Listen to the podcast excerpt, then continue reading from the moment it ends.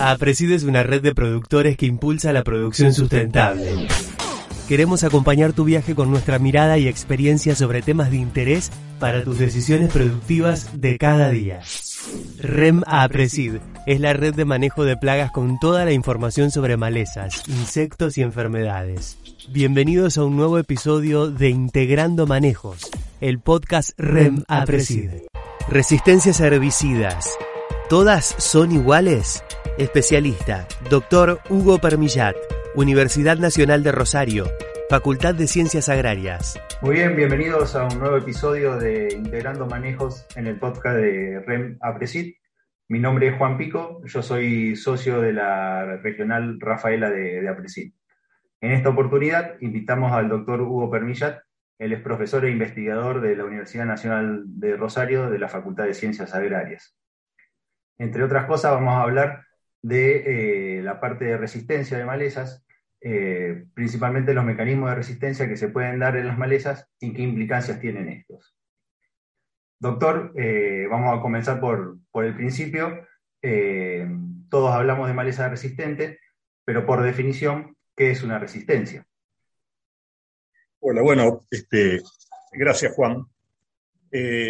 sí, vamos a decir que una resistencia es la capacidad que tienen, en este caso las malezas, para sobrevivir a las dosis de herbicidas que están recomendadas en el marbete de los herbicidas. Dicho en otras palabras, vamos a decir que se evidencia una resistencia cuando se hace una aplicación de un herbicida y la maleza sobrevive a esa aplicación y luego tiene capacidad de generar descendencia.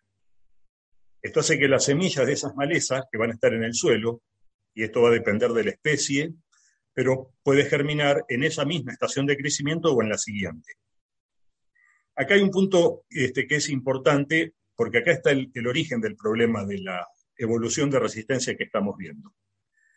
Eh, todo comienza con una maleza que no es controlada por un determinado herbicida en un lote, eh, y esto se va a ver que al año siguiente estas malezas van a germinar las semillas de estas malezas resistentes van que se escaparon al, herbicida van a germinar.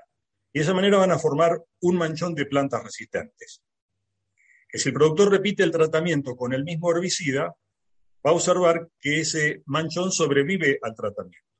Es decir, acá el problema comienza con una planta que luego se extiende a un manchón y así sucesivamente se va ampliando esa superficie de malezas resistentes, formando una población de malezas resistentes.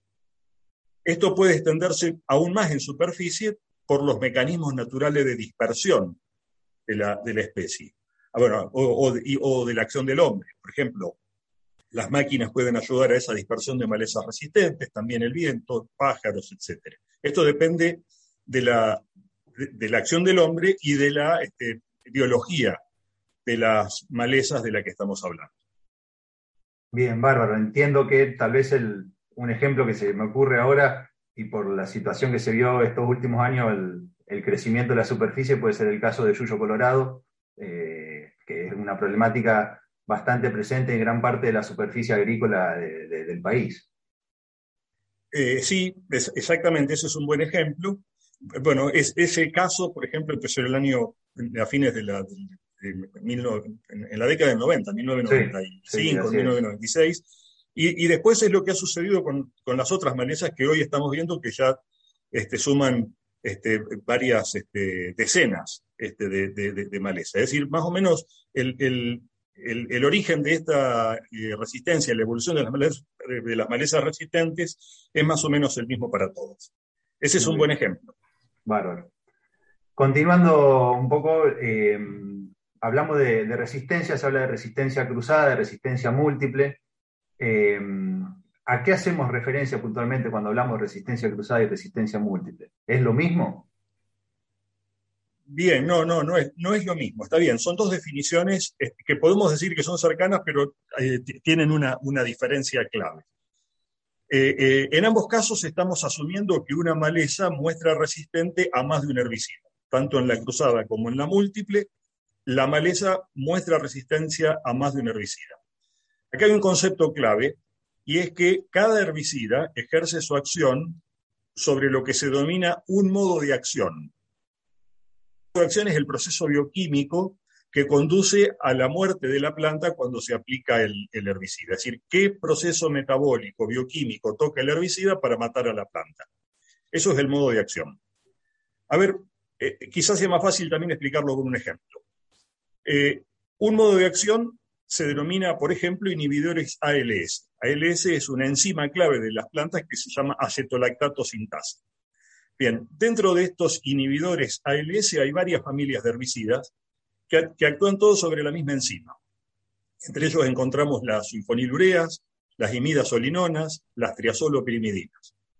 Si la maleza expresa resistencia a más de una de estas familias del mismo modo de acción, se dice que la resistencia es cruzada.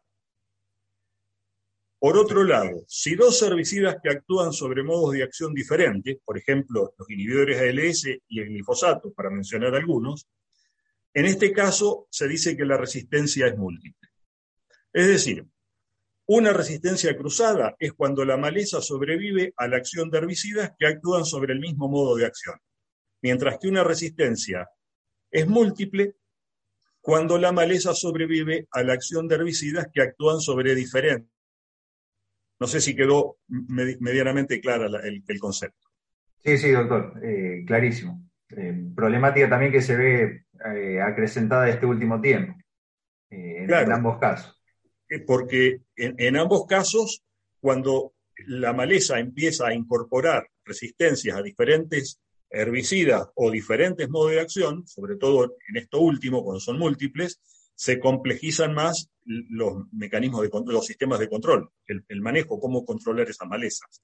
Se nos eh, limitan las herramientas que tenemos para abordar el control. Ese es el problema. Muy bien. Eh, voy a apelar a, tu capacidad de, resumen porque entiendo que, la pregunta que te voy a hacer eh, es de respuesta extensa, pero brevemente podrías resumir los tipos y mecanismos de resistencia que pueden ocurrir en las malezas ejemplos de resistencia que existan en nuestro país, ¿podrás mencionar alguno? Sí, claro. Bien, los mecanismos de resistencia se clasifican en dos grupos. Uno se denomina resistencia asociada al sitio de acción, que es el modo de acción que habíamos definido antes, y otro es la resistencia no asociada al sitio de acción. En el primer caso, la resistencia asociada al sitio de acción, la maleza de bioquímico que le permite sobrevivir a la acción del herbicida. Porque este, el herbicida, no encuentra ese sitio de acción para el cual fue diseñado. Es decir, técnicamente decimos que la enzima que es blanco del herbicida cambió su forma por una mutación. Es decir, acá va a haber un gen de resistencia en la que la enzima, en, la enzima blanco del, eh, que codifica a la enzima blanco del herbicida.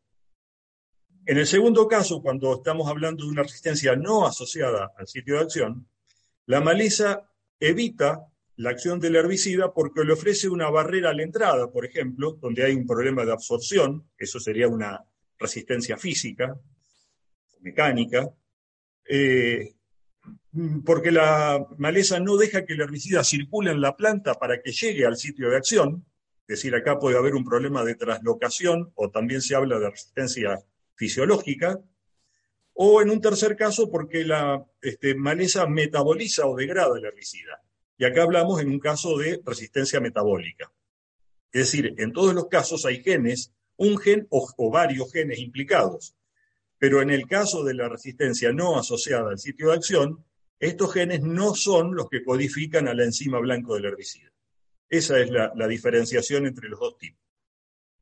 Ahora, eh, en, relación a, la segunda parte de la pregunta, eh, bueno, eh, la, página web de APRESID en, el sitio de la REM se, muestra muy claramente la evolución de las malezas resistentes que tenemos en nuestro país.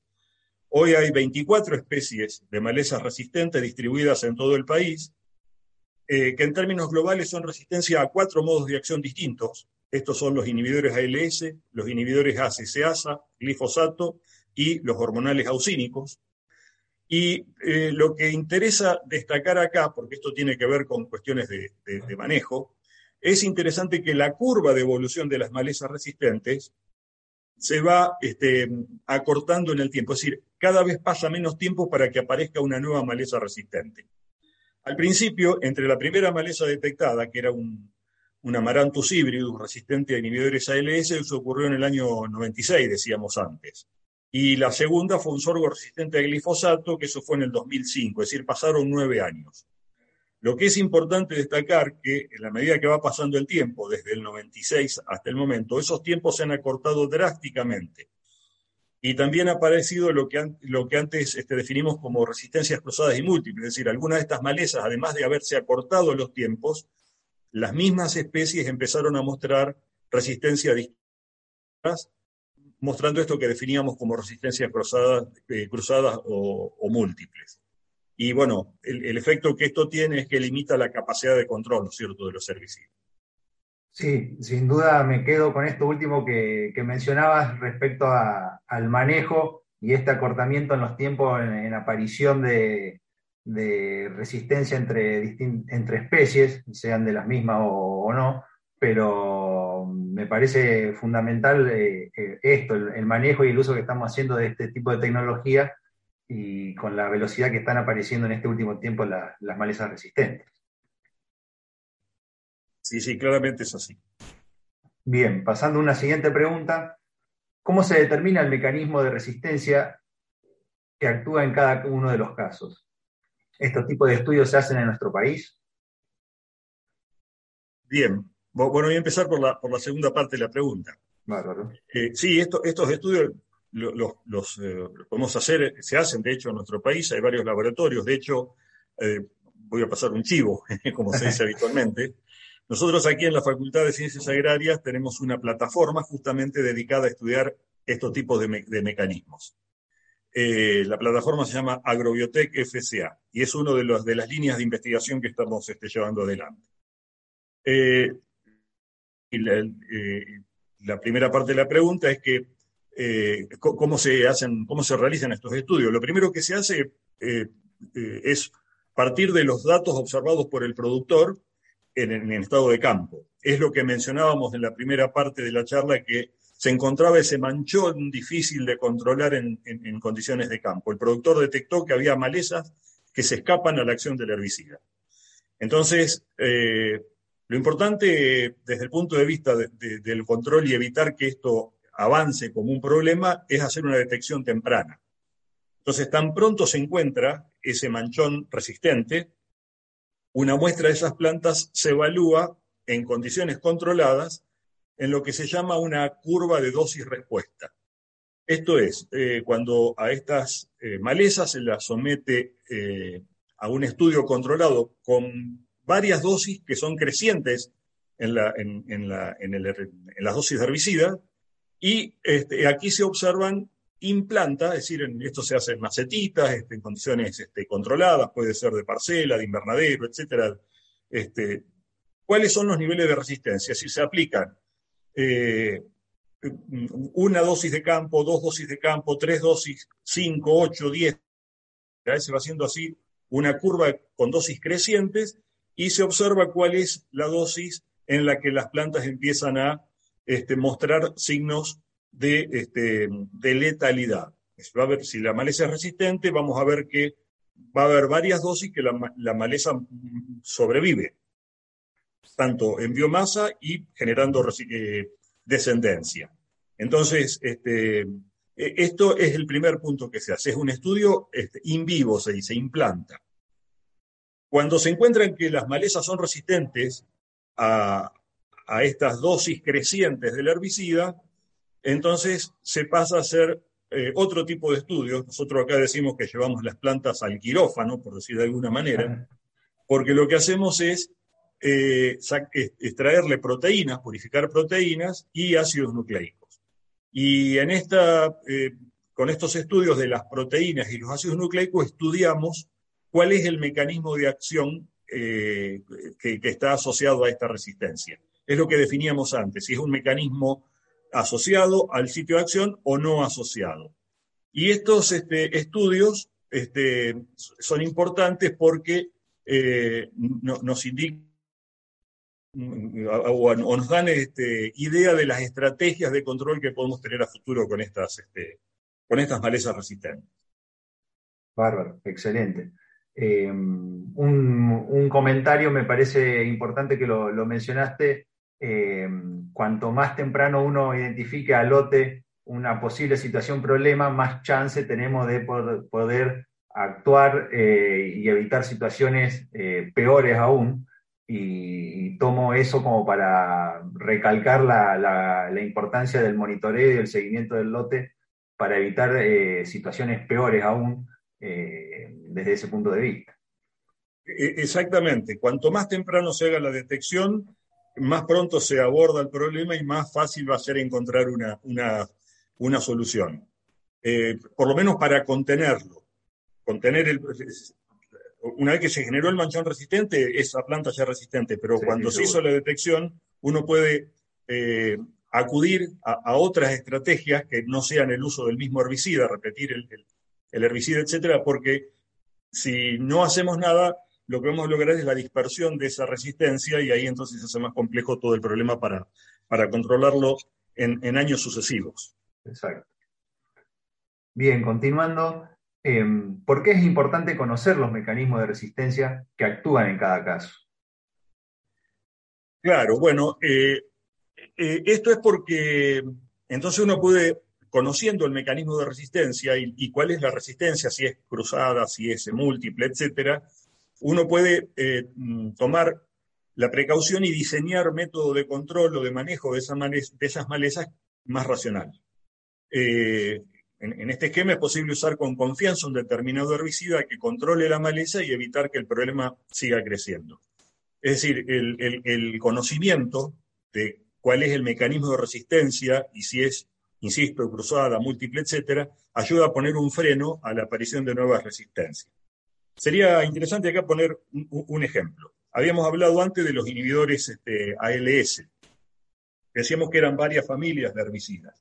Las sulfonilureas, las imidazolinonas, las triazolopirimidas. Puede ser que en el estudio que uno hace detecta que el mecanismo es asociado al sitio de acción. Entonces acá hay una mutación de la enzima que es blanco el herbicida. Esa mutación hace que la maleza sea resistente a las sulfonilureas, pero no a las imidazolinonas. Entonces, de ese estudio se saca esa información. ¿Qué quiere decir? En el año siguiente, yo tengo como herramienta de control la imidazolinona, porque esa mutación no la afecta para que este tipo de herbicida modifique, eh, eh, modifique su acción. Entonces, puede ser que la mutación que se encuentra sea, eh, ofrezca una resistencia a las dos familias de herbicidas. Entonces, ese conocimiento dice, este, esta familia de herbicidas o este modo de acción no hay que usar. Voy a cambiar los ALS por otro modo de acción diferente. Es decir, lo que hace es direccionar al diseño de una estrategia que sea efectiva en el control de la maleza. Perfecto, excelente. Bien, em, ¿cómo consideras que continuará la problemática de maleza resistente? Y aquí hago una mención, es decir, desde como productores, ¿qué podemos hacer para evitar que sigamos encontrando maleza resistente? Sería, digamos, ¿con qué herramientas podemos eh, continuar produciendo? Bien, bueno, este, este es el punto, es el punto este, crítico, ¿no es cierto? Y, es lo el, compromiso que tomamos para poder abordar el problema. vamos a decir que la evolución de malezas resistentes hoy es un punto crítico, un problema global este agroproductivo. Esto no es una cuestión de que nos pasa a nosotros en nuestra región productiva, sino que pasa en todo el mundo. Eh, y, lo cierto es que si continuamos haciendo lo mismo, es decir, si continuamos aplicando siempre los mismos herbicidas en forma eh, continua, vamos a, profundizar el problema, como lo, como lo describíamos antes. Bueno, eh, para llevarlo a otro plano, lo mismo pasa en, la medicina. Esto es algo que ocurre cuando tomamos siempre los mismos antibióticos para controlar algunas enfermedades, sobre todo cuando hablamos de los antibióticos de, amplio espectro. ¿Qué hacemos? Los tomamos, los tomamos insistentemente y llega, llega un punto en el que el antibiótico, el antibiótico ya no nos resulta más útil porque los patógenos generan resistencia, de la misma manera que generan resistencia a las malezas en el campo. Es decir, eso nos limita en la, capacidad, la posibilidad de seguir usando los mismos herbicidas en este caso. Por eso para, eh, es importante comprender la necesidad de diversificar los métodos de control de malezas. Eh, este es un punto eh, crítico, claro. A través de lo que algo que pregonamos este, insistentemente, pero practicamos poco, que es el manejo integrado de malezas. Eh, y en este manejo integrado hay posibilidad de considerar varias tecnologías para... para algunas son muy comunes, muy conocidas por el productor, entre ellas la rotación de cultivos, porque altera los, los ciclos biológicos de las malezas, los cultivos de servicio, por una cuestión inclusive hasta de competencia este, entre los cultivos de servicio y las malezas, la rotación de herbicida, es decir, no usar siempre el mismo herbicida. Más efectivo que esto todavía es aplicar mezclas de herbicida, es decir, formulaciones que contengan en, el mismo, en la misma aplicación más de un modo de acción. Entonces las malezas que son resistentes para un modo de acción pueden ser sensibles para el segundo y de esa manera se evita la evolución de malezas resistentes. Eh, y en este mismo sentido, lo más interesante sería hacer una rotación de mezclas, o sea, no repetir siempre las mismas mezclas, sino ir rotando también mezclas de modos de acción. O sea que estas son, son prácticas eh, que llevan o que aportan, contribuyen a un manejo integrado y que son este, efectivas. Eh, otro grupo de técnicas tiene que ver con el desarrollo de nuevos modos de acción. Eh, desde los años 80 es que no hay, hay una en el desarrollo, bueno, asociado a, la aparición de otras tecnologías, etcétera, el tema de las resistencias en los cultivos al glifosato, por ejemplo, pareció que terminaba con el problema de las malezas en el campo y después de mucho tiempo se vio que no, que eso no, no, no fue así. Entonces se interrumpió el desarrollo de nuevos modos de acción este, y justamente nuevos modos de acción o nuevos herbicidas ayudarían a, por lo mismo que decían, decíamos antes de la rotación y de, la construcción de mezclas, este, eh, ayudarían a evitar el problema de nuevas apariciones de resistencia. Y acá hay un concepto también que es importante, que es el de los bioherbicidas. Últimamente el tema de los este, bioproductos o bioinsumos eh, este, está tomando mucho auge en, la ciencia. Mucho de esto todavía está en etapa de desarrollo, pero este, se ve en el horizonte de que ofrecen aportes o contribuciones al, problema.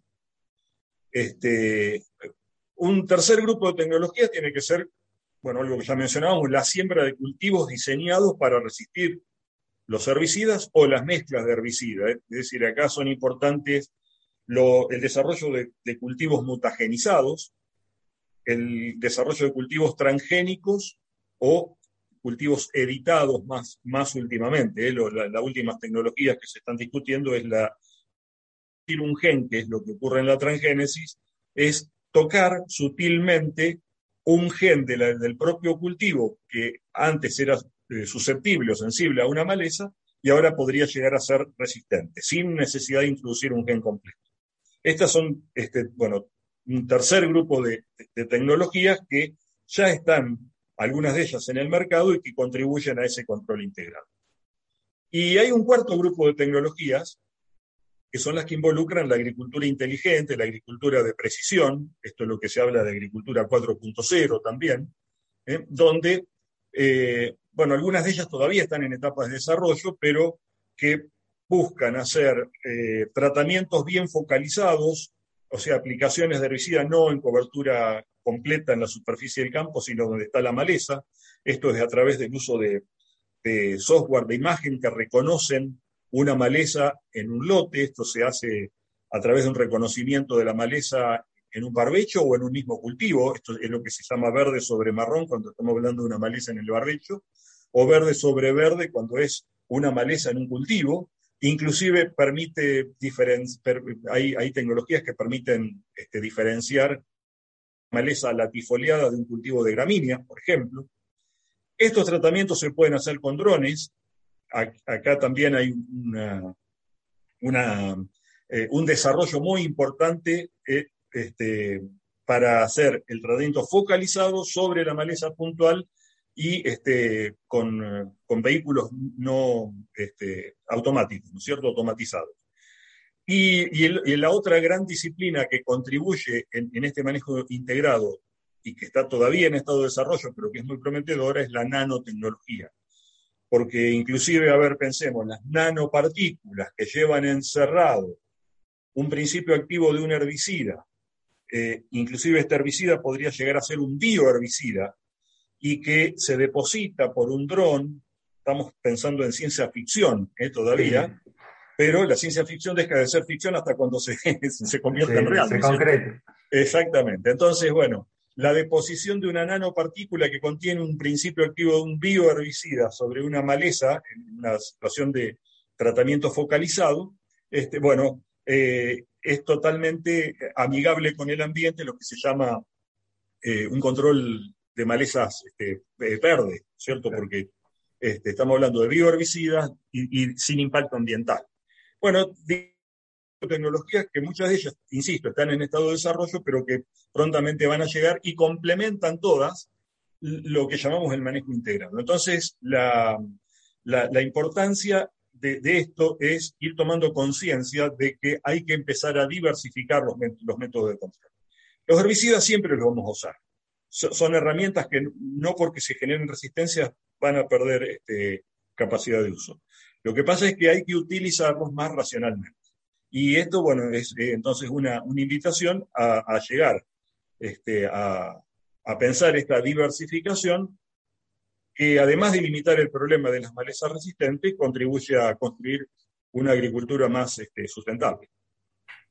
Excelente, doctor. Eh, resalto esto último mencionaba, el manejo integrado, integrar las distintas prácticas y herramientas que, disponemos y que pueden llegar a, aparecer nuevas para justamente poder abordar un, tema que hoy por hoy es, me parece, eh, el, principal que aborda el productor desde la programación y, la planificación de, su producción, principalmente en, agricultura. Eh, pero me parece fundamental esto último que usted mencionó, el manejo integrado de maleza, eh, integrando todo este tipo de, alternativas posibles para, su control. Podemos este, a lo mejor cerrar con una frase que es que el control de malezas con herbicidas, si lo pensamos exclusivamente con herbicidas, estamos pensando en un fracaso. ¿eh? Ese sería un poco el, mensaje, ¿no es cierto? Y es lo que nos invita ¿eh? a, a, pensar en otras tecnologías que contribuyan, que aporten, que complementen con esta diversificación que estábamos hablando. Excelente. Doctor, eh, estamos llegando ya al, final. No sé si quiere agregar algo más, algún comentario más. Bueno, en, principio agradezco la, oportunidad de, interactuar y de este, compartir estos, estos conceptos con ustedes. Y eh, bueno, eh, estamos a disposición en la Facultad de Ciencias Agrarias a través de la plataforma que tenemos como para eh, estamos muy comprometidos en el estudio de estos mecanismos que definíamos en, esta, charla, en esta entrevista. Este, así que nosotros con, esas, eh, con ese material que estudiamos, eh, otra cosa que es importante, formamos a los profesionales que hacen doctorados, por ejemplo. tenemos en los últimos cuatro años se han graduado tres doctores en ciencias agrarias estudiando justamente los mecanismos de resistencia. Es para nosotros es muy importante. A veces decimos este, que hemos como regresado antes de la segunda revolución verde, porque el problema de malezas, han, retomado la importancia que tenían antes de la aparición de los herbicidas. Este, entonces, este, un, un, foco es capacitar gente, formar gente que pueda justamente abordar esto. Nosotros lo hacemos de un plano biológico porque es la disciplina que mejor manejamos. Este, pero bueno, eh, poner a disposición de toda la comunidad que escucha eh, esta entrevista la plataforma que tenemos en la Facultad de Ciencias Agrarias para justamente estudiar los mecanismos en las mesas que eventualmente vayan a aparecer. Muchas gracias. No, por favor, los agradecidos somos nosotros. Desde REMI de Apreciar le damos la, el agradecimiento correspondiente al doctor Hugo Permillat y sin más saludamos a todos. Las siguientes empresas sponsors son parte de la REM. Bayer, Corteva Agriscience, FMC, Summit Agro, Sumitomo Chemical, Singenta, UPL, Rizobacter. Los esperamos en el próximo episodio de Podcast REM. Integrando Manejos.